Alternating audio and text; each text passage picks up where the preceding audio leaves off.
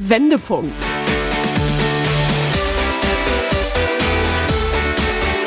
Ein Coachcast mit Anke Nennstiel und Insa Löll.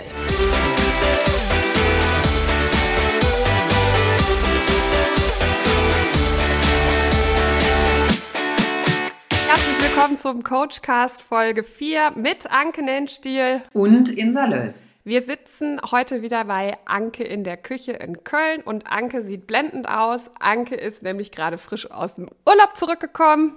Ich war in Bayern und ganz viel wandern. Es war herrlich und äh, sehr achtsam übrigens wandern, habe ich festgestellt, weil es ist ja nicht stupides, einen äh, Fuß vor den anderen zu setzen, sondern schon sich zu überlegen, schaffe ich das überhaupt, dass ich da oben ankomme, Pausen zu machen für, für diejenigen, die es noch nicht probiert haben, ich kann es nur empfehlen.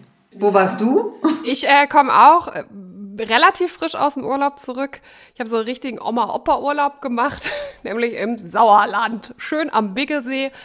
Und äh, habe mir Ankes Tipp dann auch mal zu Herzen genommen und war auch ganz viel wandern. Das hat echt wahnsinnig äh, gut getan. Das heißt, wir sind hochmotiviert, haben ordentlich Energie für die heutige Coachcast-Folge. Die letzte Coachcast-Folge Nummer drei ging es ja um Kommunikation und Gesprächsstil. Und zwar, warum Vitamin K überlebenswichtig ist. In der Zusammenfassung heißt das, äh, das sind die Grundregeln der Kommunikation gewesen. Heute beschäftigen wir uns in der Folge 4 mit dem Thema Kommunikation und Wirkung. Also wie man beziehungs- und zielorientierte Gespräche führt oder Vorträge. Im Wesentlichen natürlich über unser klares Selbstbild. Was bedeutet Kommunikation in der Beziehung? In der Kommunikation geht es darum, dass wir uns ja verständigen wollen, und zwar auf unterschiedlichen Ebenen. Wir verfolgen da unbewusst zwei Ebenen. Das eine ist äh, das Kommunikationsziel, also was will ich eigentlich wirklich sagen? Deshalb rate ich immer Menschen dazu, äh, sich im Vorfeld zu überlegen, wo die Gesprächssituation hingehen soll oder die Situation oder ähm, zum Beispiel inhaltlich bei einem Vortrag sich zu überlegen, was ist die Essenz, was soll hinten bei rauskommen äh, und mich rückversichern, ob es denn dann auch rausgekommen ist. Ähm, in, Im Wesentlichen führen wir häufig Kontrolldialoge um sicherzustellen, hat derjenige mich verstanden oder missverstehen wir uns und um Missverständnissen auch vorzubeugen. Ähm, am besten ist es natürlich in der reduzierten Kommunikation. Je reduzierter äh, die Sprache ist, äh, die Sätze, desto besser können wir uns verständigen und alle wissen, was gemeint ist. Als Beispiel ist sicherlich das Militär zu nennen. Die einfachste Straße überhaupt. Wo appellartig äh, Kommandos verteilt werden, aber jeder versteht, was damit gemeint ist. Ich selber war nie bei der Bundeswehr, aber äh, aus Filmen und aus Erzählungen weiß ich, dass bei dem Kommandostil jeder weiß, was gemeint ist. Und ich denke mal, das ist natürlich auch der Situation angemessen, wenn man sich auf Krisen und äh, Herde und Konfliktsituationen eingroovt, müssen schnell alle alles verstehen. Also das einfach nur so sinnbildlich gesprochen. Dafür ist das da. Also einfach und möglichst kurz. So ist es. Unterschreibe ich äh, zu 100 Prozent, wenn es gerade so um ähm, ja, Vortragskommunikation, Präsentationskommunikation geht je einfacher und je kürzer Sie die Sätze formulieren oder ihr die Sätze formuliert, desto besser ist es tatsächlich. Und ähm, da ist es auch nochmal ganz, ganz wichtig zu überlegen, vor wem sprecht ihr? Sprecht ihr vor einem äh, Fachpublikum, die äh, sich mit äh, eurem Metier gut auskennen oder haltet ihr einen Vortrag über das oder eine Präsentation über das, was ihr macht, ähm, vor Laien? Das ist ganz wichtig, dass ihr da eine Kommunikations- oder eine Ebene schafft, dass sich jeder versteht. Also dann natürlich dann, wenn ihr vor Laien sprecht, äh, versucht ihr ähm, Fachausdrücke zu vermeiden. Ähm, wenn ihr sie nutzt, dann müssen sie immer erklärt werden, damit euch jeder folgen kann und ähm, jeder versteht und auch jeder etwas lernt von dem, was ihr macht. Das ist das Thema Kommunikationsebene. Also wir müssen ja. zu, ähm, sicherstellen, dass wir uns auf einer Kommunikationsebene befinden. In der Fremdsprache wird das auch ganz klar. Wenn jemand nicht in seiner Muttersprache spricht, muss man sich eben auf eine Sprache verständigen. Englisch zum Beispiel ist ja meistens. Ja. Äh, das ist nicht so einfach. Da sind viele Missverständnisse vorprogrammiert. Aber man muss es äh, im Vorfeld sicherstellen. Wichtig in diesem Zusammenhang ist auch die äh, übergeordnete Kommunikationsebene nämlich äh, der Kommunikationszweck. Kommunikationsziel und Kommunikationszweck sind nicht ein und das gleiche. Also im Alltag zum Beispiel, äh, wenn wir auf eine Party gehen, ist der Kommunikationszweck sicherlich nicht, um uns zu unterhalten. Also die meisten möchten gern feiern, nehme ich mal an. Oder es kann aber auch sein, dass man nicht alleine sein möchte an dem Abend. Es kann aber auch sein, dass man den Partner des Lebens äh, auf der Party erwarten könnte. All das heißt Kommunikationszweck. Das heißt, wir reden anders, weil wir äh, kein Ziel verfolgen. Ja. Und das ist ganz wichtig, sich da vorher mal drüber Gedanken zu machen, wenn man sich mit dem Thema beschäftigt äh, und das nicht zu vermischen. Mhm. Ähm, deshalb immer zielorientierte Gespräche führen. Man nimmt sich was vor, alles andere ist plauderig und ist dem Zwecke quasi untergeordnet. Der klassische Smalltalk. Genau. Ja, okay. Also beim klassischen Smalltalk gelten sicherlich andere Regeln. Äh, nach Möglichkeit nicht nichts zu sagen oder nicht nichts von sich preiszugeben oder gemeinsame Themen finden, wie über Urlaube sprechen, über Hobbys sprechen, dass man irgendwie so äh, sich langsam annähert. Weil äh, beim Smalltalk, das kann auch sehr langweilig werden. Beim Smalltalk gehen wir jetzt mal davon aus, dass ihr alle auch gut Smalltalken könnt, euch mit euren Freunden unterhalten könnt, sei es beim Kaffee trinken oder auf Partys. Aber tatsächlich macht es nicht jeder gerne. Also mir ist es zum Beispiel immer ein bisschen zuwider und ein bisschen langweilig, mich über nichtige Dinge zu unterhalten. Deshalb versuche ich immer irgendwie schnell eine Ebene zu finden. Das ist sicherlich ja. immer mein Kommunikationsziel, unbewusst natürlich, zu schauen, ähm, äh, wo ist eine Schnittmenge. Also wenn es nur die Kinder sind, äh, äh, Urlaube, Sport, also man hat immer eine Schnittmenge und ich glaube, im Unterbewussten sucht man immer einen Verbündeten und eine Schnittmenge und darüber kann man sich dann wieder unterhalten, dann wird es nicht so langweilig, weil sich so, was machst du, was bist du, was hast du, was kannst du, ist den meisten aus meiner Erfahrung ein bisschen zu langweilig. Ich würde gerne nochmal auf das äh, Sender-Empfänger-Modell äh, zurückgreifen und mich heute auch nochmal so ein bisschen, ähm, dass wir uns über, die, äh, über das Vier-Ohren-Modell unterhalten. Und was heißt das überhaupt? Ähm, den meisten oder vielen ist vielleicht bekannt, das hat der großartige Kommunikationsexperte äh, Schulz von Thun quasi ähm, erfunden, dass der Mensch nicht zwei Ohren hat, wie wir es eigentlich so gewohnt sind, sondern tatsächlich vier Ohren. Was, warum haben Menschen vier Ohren? Das heißt, sie, ähm, er unterscheidet, dass sie unterschiedlich zum Einsatz kommen. Einmal gibt es das Sachohr, das heißt, man hört mit dem, mit dem Unbewussten, was ist der Sachverhalt des Gesprochenen. Das andere Ohr ist das Appellohr und das ist öfter offen, als wir denken. Und da geht es darum, was soll ich tun, denken, fühlen aufgrund dieser Mitteilung. Das ist, wenn so Ausrufesätze kommen. Mach das, tu das, ist immer ein Appell. Dann, wenn ich mein Appellohr aufhabe, verstehe ich das sofort. Habe ich aber mein Sachohr auf, verstehe ich es nicht, weil sachlich keine, kein Inhalt präsentiert wird. So ist es zu verstehen, immer sicherzustellen als Zuhörer, wie höre ich mit welchem Ohr hin. Da haben wir aber ja nicht nur zwei Ohren, sondern vier Ohren. Das andere Ohr ist das Beziehungsohr. Ich glaube, das ist am meisten geöffnet. Da geht es immer darum, was hält der andere von mir? Wie redet er mit mir? Das heißt, mir sagt einer ein Sachverhalt, äh, zum Beispiel der Mülleimer ist voll. Ich habe aber gerade nicht mein Sachohr auf und höre, der Mülleimer ist äh, voll, sondern ich höre mit meinem Appellohr zum Beispiel, dann nehme ich wahr, ich soll den Müll runterbringen. Mhm. Höre ich mit dem Beziehungsohr, höre ich einen beziehungsmäßigen Vorwurf, hast du nicht schon wieder. Du hast schon wieder den Müll nicht rausgebracht. Genau, ja. so, so ist es zu verstehen. Dann haben wir das Selbstoffenbarungsohr. Was sagt er über mich? Was ist das für eine Person? Ähm, da sind wir da so ein bisschen kritisch mit, immer zu gucken, was will, also diese Person zu verstehen. Und kritisch wird es halt, wenn der eigentlich sachlich was sagen will und ich habe aber mein äh, Selbstoffenbarungsohr offen und versuche rein zu interpretieren, was mit demjenigen Gesprächspartner gerade nicht stimmt oder was mich, mir nicht gefällt. Mhm.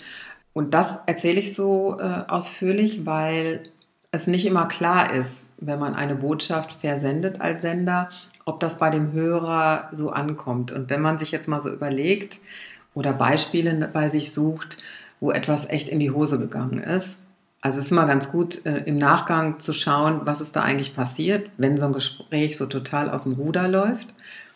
Meistens daran, dass man nicht sichergestellt hat, dass die Botschaft richtig angekommen ist.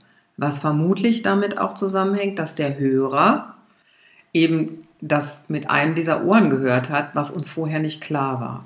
Deshalb immer sich so sinnbildlich vorstellen, welches Ohr, wenn irgendwas missverständlich ist, hat er wohl benutzt und darauf dann wieder Bezug nehmen. Ähm, das ist quasi so eine Beziehungsformel auch, auf die man es äh, runterbrechen kann.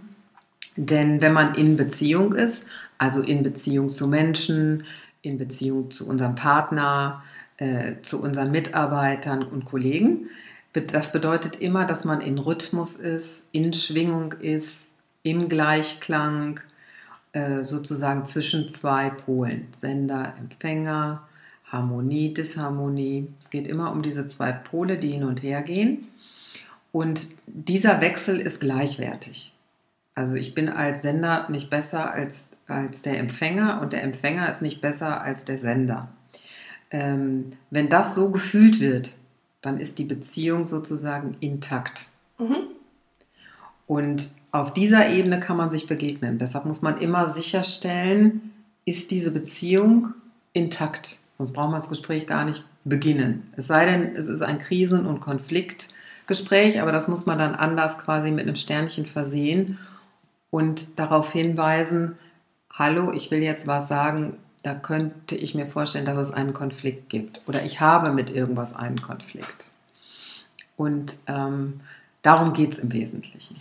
Ich ähm, würde auch mal so weit gehen und sagen, dass ihr das als Sender auch ein Stück weit durch eure Tonalität und durch, durch eure Stimme beeinflussen könnt, wie ihr etwas sagt und mit welchem Ohr dann möglicherweise der Empfänger ähm, eure Botschaft, die ihr gesendet habt, dann halt versteht. Weil das ist ja was anderes, wenn ich sage, oh, der Mülleimer ist voll, als wenn ich sage, der Mülleimer ist voll. Oder? Oder was? Der Mülleimer was? mit Füllbird. Der, der, Mülleimer ist, ist schon wieder voll. voll. Genau. Ja. ne? Also da seht ihr mal, was äh, Stimme dann ein, ich glaube, das ist auch jedem bewusst, Stimme dann einfach auch für einen Einfluss äh, darauf haben kann. Nicht nur Stimmung, sondern die Ebene ist halt wichtig. Und damit wir da gar nicht erst in, äh, in Schieflage geraten, ist immer wichtig, sich so ein paar Fragestellungen zu sich selbst äh, zu stellen. Im Sinne von, ähm, welche positiven und neg negativen Eigenschaften äh, diesem Beziehungsgeflecht eigentlich zugrunde liegen. Also, äh, was sind die Vorteile? meiner Beziehung? Was sind die unerwünschten Nachteile dieser Beziehung? Was sind die Vorteile auf Augenhöhe? Und was sind die Nachteile? Also immer sich bewusst machen, auf welcher Ebene ich mich befinde, kann ganz doll helfen, äh, gar nicht erst in Konfliktgespräche äh, zu kommen und auch klarstellen, äh, welche Botschaft ich sende, dass sie auch wirklich ankommt. Also was ich damit sagen will, ist, ähm, wir müssen uns auf einer gleichen Ebene befinden und ähm, eine intakte Beziehung kennt keine Geheimnisse oder keine Ängste. Wir können uns da öffnen und ähm, dann sollte das auch gut transportiert werden. Ich wollte noch mal so ein bisschen auf die Vortragskommunikation, auf die Präsentationskommunikation schauen, weil es da auch viele Regeln gibt, die ihr ähm, befolgen könnt, die Anke sicherlich auch schon angesprochen hat, um für euch da einfach eine sichere ähm, Situation zu schaffen, in der ihr euch wohlfühlt, weil ähm, ich habe oft mit Menschen zu tun, die reden nicht gerne vor vielen Menschen. Also die gerade dann, wenn sie dann so quasi im Mittelpunkt stehen und alle einen dann auch noch angucken, ähm, dann sendet der Körper ja oft so Nervositätssignale. In der Stimme schlägt sich das dann zum Beispiel wieder, dass, ähm, dass man plötzlich besonders hoch spricht, dass die Stimme plötzlich so nach oben geht. Ich habe zum Beispiel das Problem, dass ich relativ schnell anfange zu sprechen, dass ich mich wirklich konzentrieren muss, langsam zu sprechen. Also je nervöser ich werde, desto schneller spreche ich. Ja, Tempo ist ein ganz, ganz wichtiges ja. Thema. Also ähm, das fällt mir auch immer auf. Ähm, also hier bemühe ich mich natürlich auch besonders deutlich und langsam zu sprechen, weil ich das natürlich auch noch nicht so geübt habe, damit mich auch alle mitbekommen.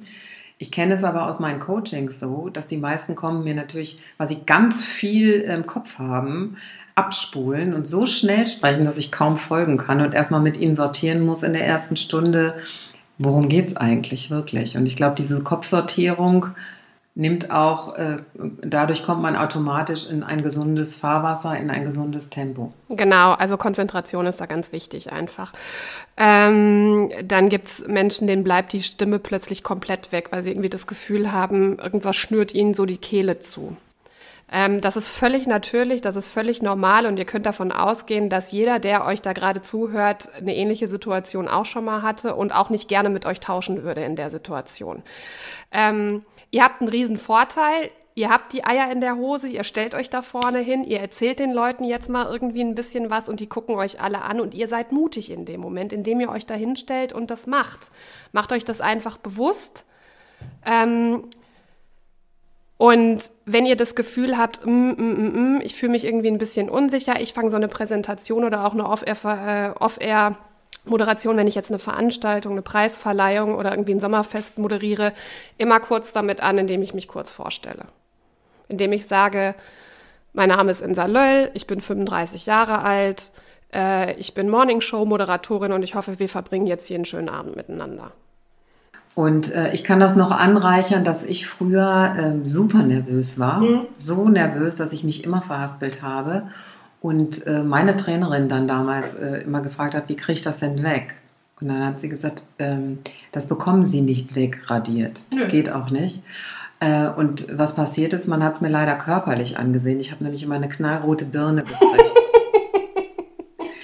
Und äh, sie hat mir empfohlen, das einfach mal anzusprechen, damit es mich entlastet, ja. damit es aus, aus dem Weg geräumt ist. Und ich habe mich dann dahingestellt, mich vorgestellt, genauso mhm. wie du das gerade gesagt hast. Und dann gesagt, und übrigens wundern Sie sich nicht, wenn ich jetzt knallrot werde. Ich bin nämlich voll nervös und bemühe mich jetzt hier voll. Und das ist, ein, das ist das allerbeste Beispiel, was ihr machen könnt. Macht euch auf, seid emotional, sprecht ruhig darüber, wie ihr euch gerade fühlt. Sagt gerade, dass ihr aufgeregt seid, dass ihr nervös seid. Es wird keiner vor euch sitzen und euch das übel nehmen. Niemand. Und damit habt ihr eigentlich schon das Eis gebrochen dann wird, ähm, dann werden die ersten euch anlächeln, dann wird vielleicht äh, jemand lachen oder irgendwie auch irgendwie was Nettes irgendwie zurücksagen und schon fühlt ihr euch viel, viel sicherer. Ähm, jetzt kann es natürlich immer sein, dass ihr während der Präsentation oder während des Vortrags irgendwie merkt, oh, ich werde gerade unsicher. Ich habe es euch in der letzten Folge schon gesagt. Kontrolliert nochmal den Stand, stellt euch schulterbreit hin, achtet auf eure Atmung und fahrt euch einfach ein bisschen runter. Trinkt einen Schluck Wasser und macht erstmal eine Pause. Dann äh, ist das Skript natürlich immer ganz, ganz wichtig. Ich denke mal, jeder, der eine Präsentation hält, sei es eine PowerPoint-Präsentation oder ein Vortrag oder eine Rede, der hat sich vorher was aufgeschrieben. Ja, ähm, das macht auch jeder sicherlich anders. Ähm, es gibt Leute, die brauchen nur einen Satz auf einer Moderationskarte und haben dann sozusagen das Skript im Kopf äh, da muss man halt auch seine Methodik Absolut, ähm, ja. selbst finden, wie man am besten lernt. So sollte man sich vorbereiten, dass man das Wissen, denn das tragen wir ja alle in uns, auch schnell abrufbar machen können.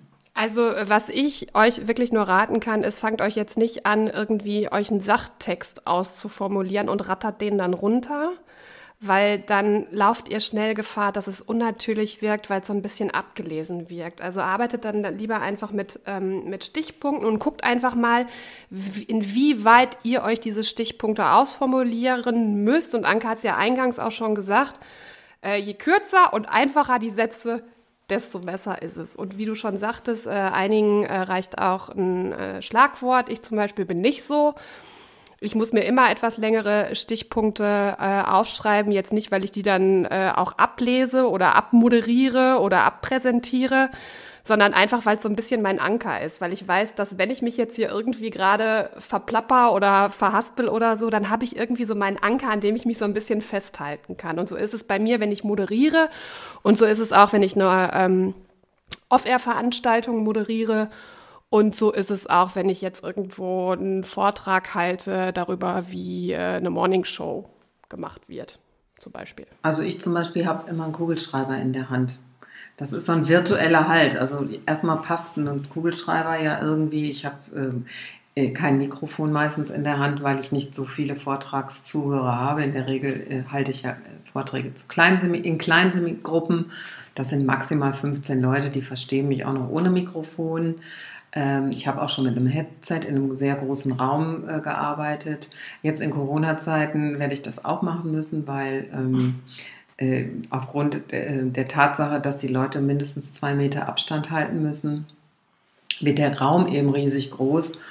Und ich habe zwar eine laute, tiefe Stimme, aber ich will natürlich auch sicherstellen, jetzt wieder zum Thema Zuhören, dass die Leute mich hören und dann nutze ich eben ein anderes Kommunikationsmittel, nee, äh, Kommunikationstool, eben das Headset, weil ich brauche den Stift in der Hand. Das habe ich mir, also das ist quasi unbewusst mein Markenzeichen, weil ich da so einen virtuellen Halt habe, weil äh, ein Stift äh, bei einem Vortragsredner ich, ich glaube, ist anerkannt, es äh, passt auch. Ne? Es wäre mhm. was anderes, wenn ich jetzt eine Flasche in der Hand halten würde, abgesehen davon, dass sie viel zu groß wäre.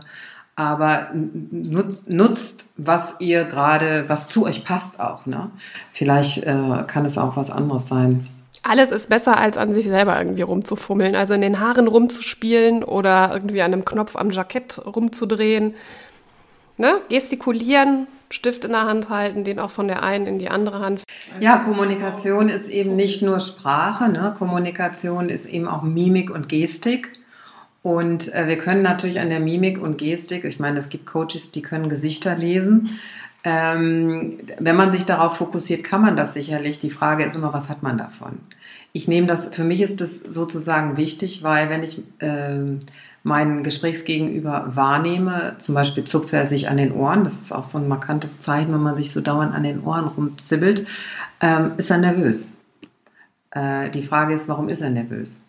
Ähm, hat er Angst? Äh, ähm, fühlt er sich in einem Setting nicht wohl? Ist da ein Kollege bei, den er nicht mag? Oder es wird einen Grund geben. Und gut ist, man muss so ein Gespür dafür entwickeln, mache ich das jetzt vor Publikum oder picke ich mir den raus und frage mal dezent nach, nur um mich zurückzuversichern ähm, und wieder so eine gleiche Schwingung äh, hinzubekommen, weil das ist ganz, ganz wichtig äh, in dieser Situation. Es ist eine Störung. Ich nehme es als Störung wahr. Man ist nicht stimmig. Und äh, da kann ich Anke auch nur zu 100 Prozent zustimmen.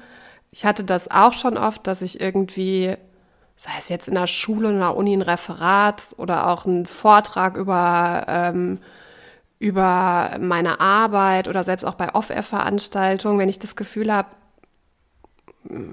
das stört mich jetzt was, sei es jetzt zwei, die tuscheln, oder ist es einer, der vielleicht besonders grimmig guckt und irgendwie die Augenbrauen nach oben zieht, dann frage ich kurz nach. Gibt es irgendwas, was noch unklar ist? Haben Sie vielleicht eine Frage? Sie gucken so, als wäre irgendwas unklar. Und ähm, dann wird sich das relativ schnell aufklären. Und du sagst zum Beispiel, wenn da so zwei tuscheln bei einem Vortrag, dann ist es auch immer wichtig, das anzusprechen. Ich mache es auch. Also ich spreche ja, es auch knallhart an. Noch nicht mal knallhart, sondern es geht darum, äh, es stört mich. Es stört mich ja in meinem Gesprächsfluss als ähm, und ich weiß ja nicht, was sie da, da so reden. Und mein Tool ist es, über Humor zu machen. Ne? Ja. Also ich gehe dann da schon rein und sage so, mein, Sie haben sich ja sicherlich viel zu erzählen, aber könnten Sie das Ja, das liegt ja jetzt auch in unserer äh, Mentalität, sage ich jetzt mal. Anko und ich sind beide aus dem Ruhrgebiet. Wir haben da jetzt nicht so ein Problem mit sowas dann auch offen anzusprechen.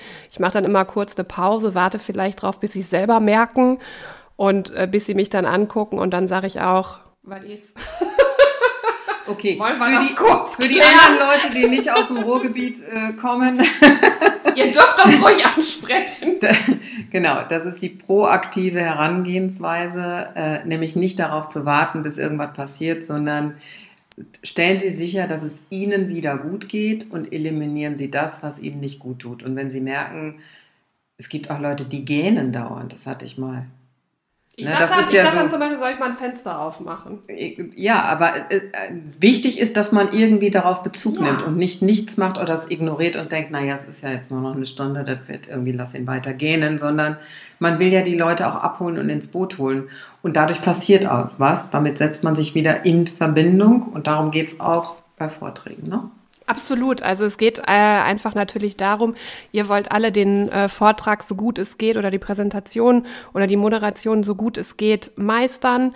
Ihr, ihr wollt euch ja auch irgendwie ein Stück weit präsentieren und das geht einfach nur dann, wenn das Umfeld für euch auch stimmt und wenn das alles in Ordnung ist. Ich bin zum Beispiel, wollte ich jetzt auch nochmal als äh, Beispiel geben, ich bin zum Beispiel äh, ein guter Zuhörer, allerdings entgleist mir dann halt oft mein Gesicht. Das ist oft so, wenn ich jetzt irgendwie in ähm, einem Moderationskurs bin zum Thema Morningshow oder so und wenn ich konzentriert zuhöre, dann ziehe ich auch immer so eine Augenbraue nach oben und gucke dann immer grimmig und mich hat dann auch schon ein Dozent angesprochen, so, sag mal, Insa, was guckst du denn die ganze Zeit so böse? Und da sage ich immer nur so, es tut mir total leid, aber es ist das Gesicht, was ich mache, wenn ich konzentriert bin. Und dann versuche ich mich natürlich auch äh, aus Respekt dem Trainer gegenüber dann einfach zusammenzureißen, weil ich weiß ja einfach, wie unangenehm das sein kann. Wichtig dabei ist natürlich zu schauen, äh, auf welcher Qualitätsebene befinde ich mich. Und ähm, da würde ich gerne mal ein kurzes äh, Thema, was mir wichtig ist, ansprechen, und zwar die Qualität von Beziehungen die spielen natürlich auch immer eine Rolle, in welcher Qualität man sich befindet. Wenn man jemanden noch nicht äh, kennengelernt hat oder ganz neu, ist man da offen, frei weg und kommuniziert sicherlich ganz anders, als wenn man sich schon irgendwie kennt oder irgendwie ähm, irgendwas auf denjenigen projiziert hat. Das kann ja auch passieren. Und zwar ein gutes Beispiel oder an, an einem schönen Modell zu verdeutlichen, nämlich dem sogenannten äh, Rabattmarkenmodell. Rabattmarken kennen äh, alle, nehme ich mal an. Äh, in der alten Form war, war es ein Rabattmarkenheft. Wo du so Aufkleber reingeklebt genau, hast. Genau, und heute ist es Payback. Ja. also man bekommt auf jeden Fall was dafür, wenn man es gut pflegt. Und darum geht es auch sinnbildlich gesprochen bei dem Rabattmarkenheft, ähm, wo eben äh, Rabattmarken geklebt werden für, wenn man sich jemandem, mit jemandem in Beziehung ist, was läuft gut und was läuft schlecht. Das Blöde ist, was läuft schlecht, klebt man fünf Rabattmarken, was läuft gut, klebt man nur eine Rabattmarke. Es ist klar, wenn man jetzt mal das auf die Alltagstauglichkeit äh, umdeutet, was passiert denn da eigentlich? Das Rabattmarkenheft der negativen Seite wird relativ schnell voll. Und das ist unsere ureigene Aufgabe, zu schauen, ähm, dass das eben nicht passiert, weil dann, wenn das Rabattmarkenheft voll ist, ist die Beziehung äh, eigentlich vorbei. Es sei denn, man ist heldenhaft und macht noch ein zweites Rabattmarkenheft äh, auf. Und deshalb ist es natürlich gut und wichtig vor allen Dingen für alle, mit den Leuten, mit denen wir in Beziehung äh, stehen, nicht nur zu schauen, was läuft schlecht, sondern auch mal zu gucken, was läuft gut. Und tatsächlich müssen wir die Disziplin aufbringen bei diesem mathematischen Modell, dass wir, wenn eine Sache blöd läuft, müssen wir gucken, was fünfmal gut läuft. Und das ist eine Kunst. Aber es diszipliniert uns, bevor wir uns jetzt ärgern, wir nehmen mal wieder den berühmten Mülleimer, dass der irgendwie vollgestopft ist und uns da jetzt mal reinsteigern, dass unser Beziehungspartner den vielleicht irgendwie nicht so pfleglich behandelt hat, wie wir das gerne hätten oder den Müll nicht runtergebracht hat, zu schauen, was hat er denn jetzt Gutes gemacht? Also das ist jetzt nur beispielhaft, ne? zu gucken, ah, dafür war er heute einkaufen oder hat gestern gekocht oder, oder, oder. Da werden uns sicherlich viele Beispiele einfallen um das sofort wieder in die Waage zu bringen. Also das ist das Mittel und das Tool, dass wir uns nicht reinsteigern. Und immer in einer guten Beziehung, das ist, ich, ich nenne das jetzt mal Beziehungspflege. Äh, ich spreche jetzt nicht von Partnerschaftspflege, sondern Beziehungs-, Kommunikationsbeziehungspflege zu gucken, damit wir uns wieder äh, in Gleichtaktung äh, befinden. Und woran merke ich das überhaupt, dass irgendwas nicht stimmt ne, in, der, in der Beziehung, in der Kommunikation? Wenn man sich endlos über Banalitäten streitet. Also über Dinge, wo man denkt, was riecht der sich denn jetzt darüber auf, dass ich die Spülmaschine nicht richtig eingeräumt habe? Weil ist das existenziell? Ist das wichtig für unser Leben? Ich glaube, diese Frage kann sich jemand, jeder mit Nein beantworten. Aber darum geht es auch gar nicht. Wir müssen halt gucken, was könnte sich dahinter verbergen. Aber es ist für uns sichtlich ein Zeichen, irgendwas stimmt nicht.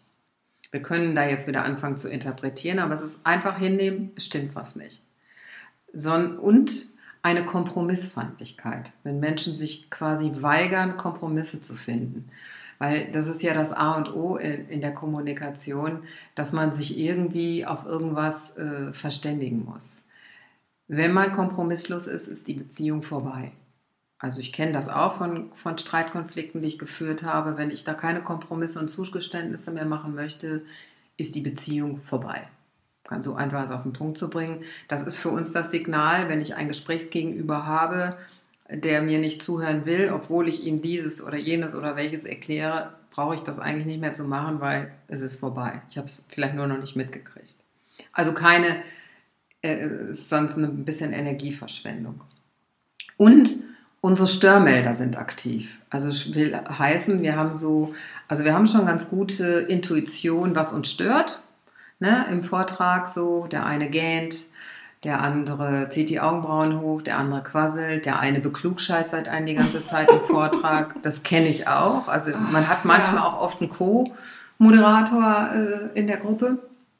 Wenn ich total entspannt bin und die Gruppe für homogen und in Beziehung halte, stört mich das nicht. Ist aber mein Störmelder aktiv, also dass mich das, dass mich das von, ich sag mal, von 15 Leuten elf mit sowas beschäftigen, Klar mache ich natürlich auch als Vortragsredner da irgendwas nicht richtig. Aber um das jetzt zu verdeutlichen, äh, wenn mich das dann alles stört, also dass ich damit auch ein, äh, ein, Thema habe, dann stimmt was mit der Qualität der Beziehung zu ja. den Seminarteilnehmern was. Verstehe ich. Ich glaube, das kennt ja jeder, sei es jetzt aus einer ähm, freundschaftlichen Beziehung, sei es zur Beziehung äh, mit dem Partner tatsächlich zu Hause ähm, oder auch äh, die Beziehung mit dem Vorgesetzten auf der Arbeit. Ich glaube, dass das kennt jeder und ähm, ich weiß aus eigener Erfahrung, dass ich mich dann auch echt immer super zusammenreißen muss ja, dass ich nicht zu schnell spreche, wie ich das gerade eben schon gesagt habe. Wenn, wenn mich etwas wirklich stört und wenn mich wirklich etwas ähm, beschäftigt und belastet, dass meine Stimme nicht nach oben geht. Weil wenn ich das zum Beispiel äh, zu Hause mache, wenn ich mich mit meinem Mann mal irgendwie in der Wolle habe, und ja, wir haben uns hin und wieder auch in der Wolle, haben uns danach aber auch wieder lieb.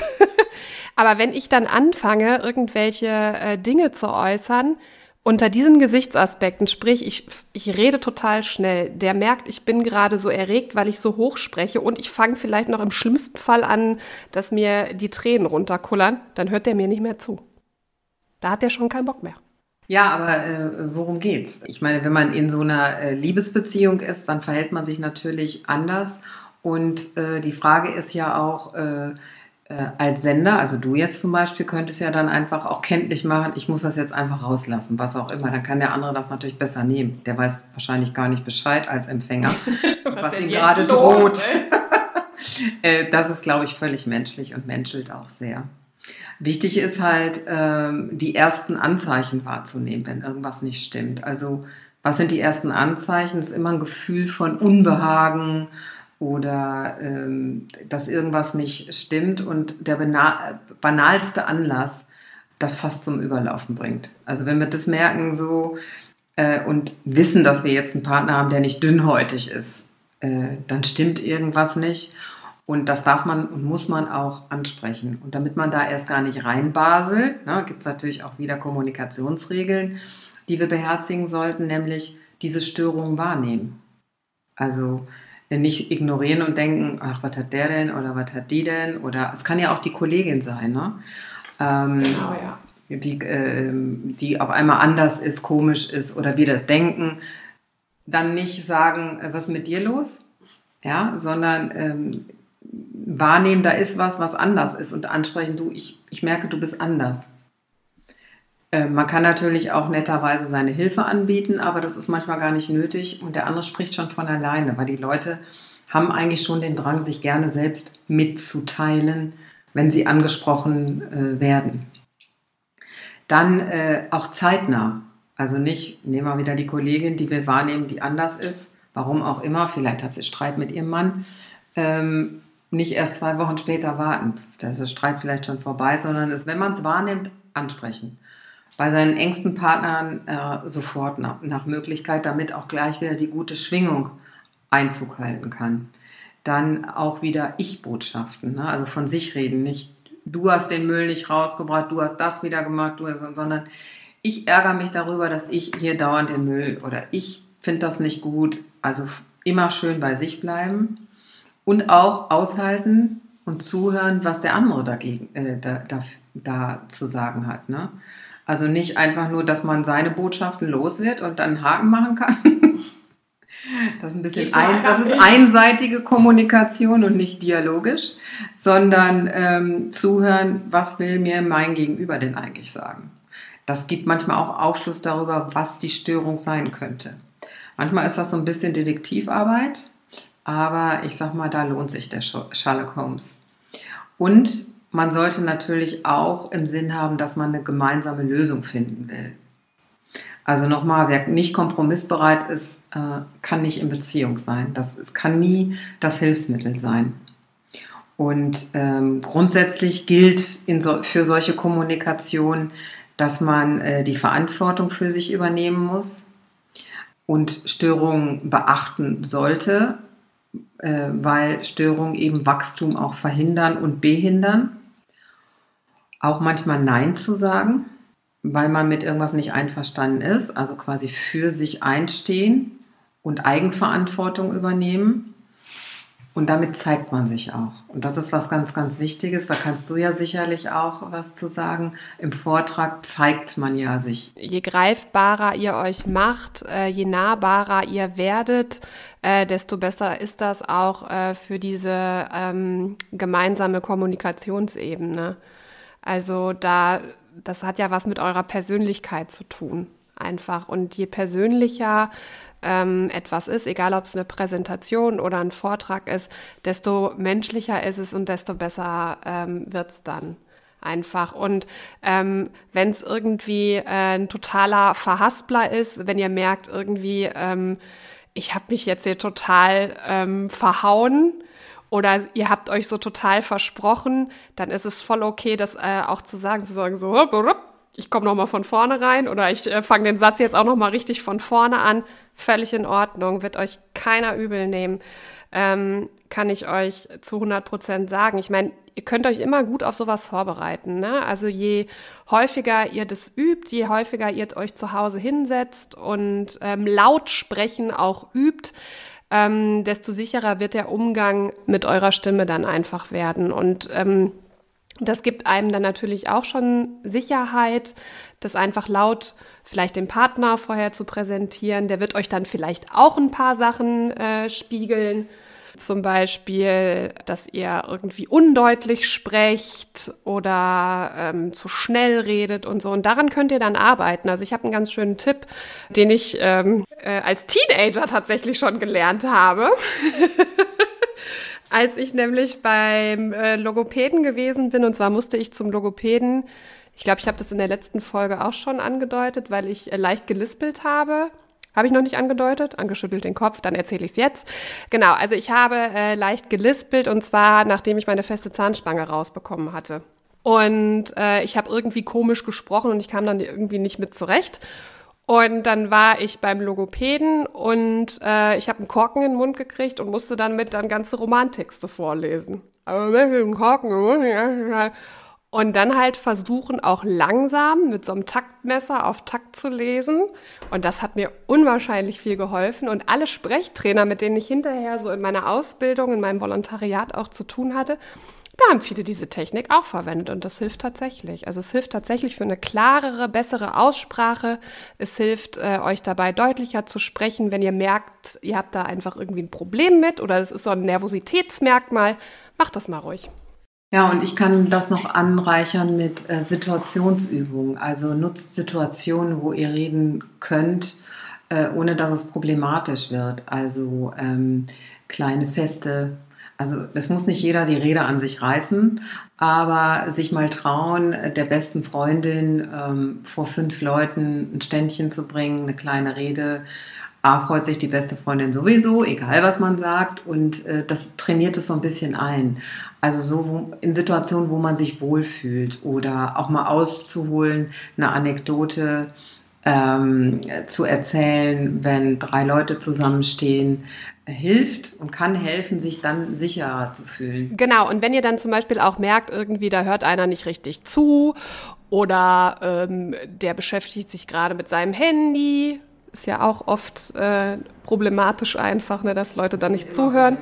Ja, ich gehöre auch dazu, ich bin auch so die jungen Leute. Ich kriege auch regelmäßig einen Einlauf von meinem Mann zu Hause, deswegen. Nee, aber jetzt mal im Ernst. Also es ist eine Situation, in der ihr euch wohlfühlt. Sprecht es mal an, guckt mal, wie die Leute reagieren. In der Regel ähm, habt ihr äh, da eine ähnliche Reaktion wie dann auch, wenn ihr vor 10, 20, 30 oder 200 Leuten was erzählen müsst. Also ihr seht schon, der Zusammenhang von Kommunikation und Wirkung besteht im Wesentlichen darin, ähm, wie wirke ich. Und das hat natürlich was mit der eigenen Grundhaltung zu tun. Und ich sage das jetzt mal, Insa, für dich mit. Ähm, wir können es ja auf den Punkt bringen. Ne? Ja. Äh, ich bin, wie ich bin. Ja.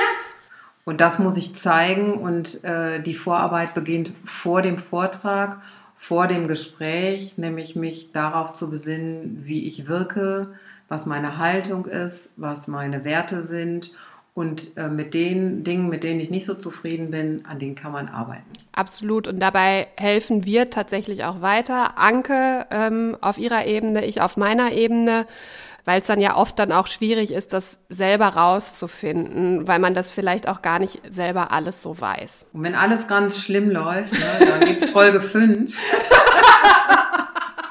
Krise und Konflikt. Da widmen wir uns mal der kommunikativen Sprache und wie ich da in Krisen und Konflikten mit umgehe. also was, was passiert, tue. wenn ihr den Mülleimer wirklich gar nicht mehr rausbringt? Nein, Quatsch. Tschüss. Tschüss. Wendepunkt.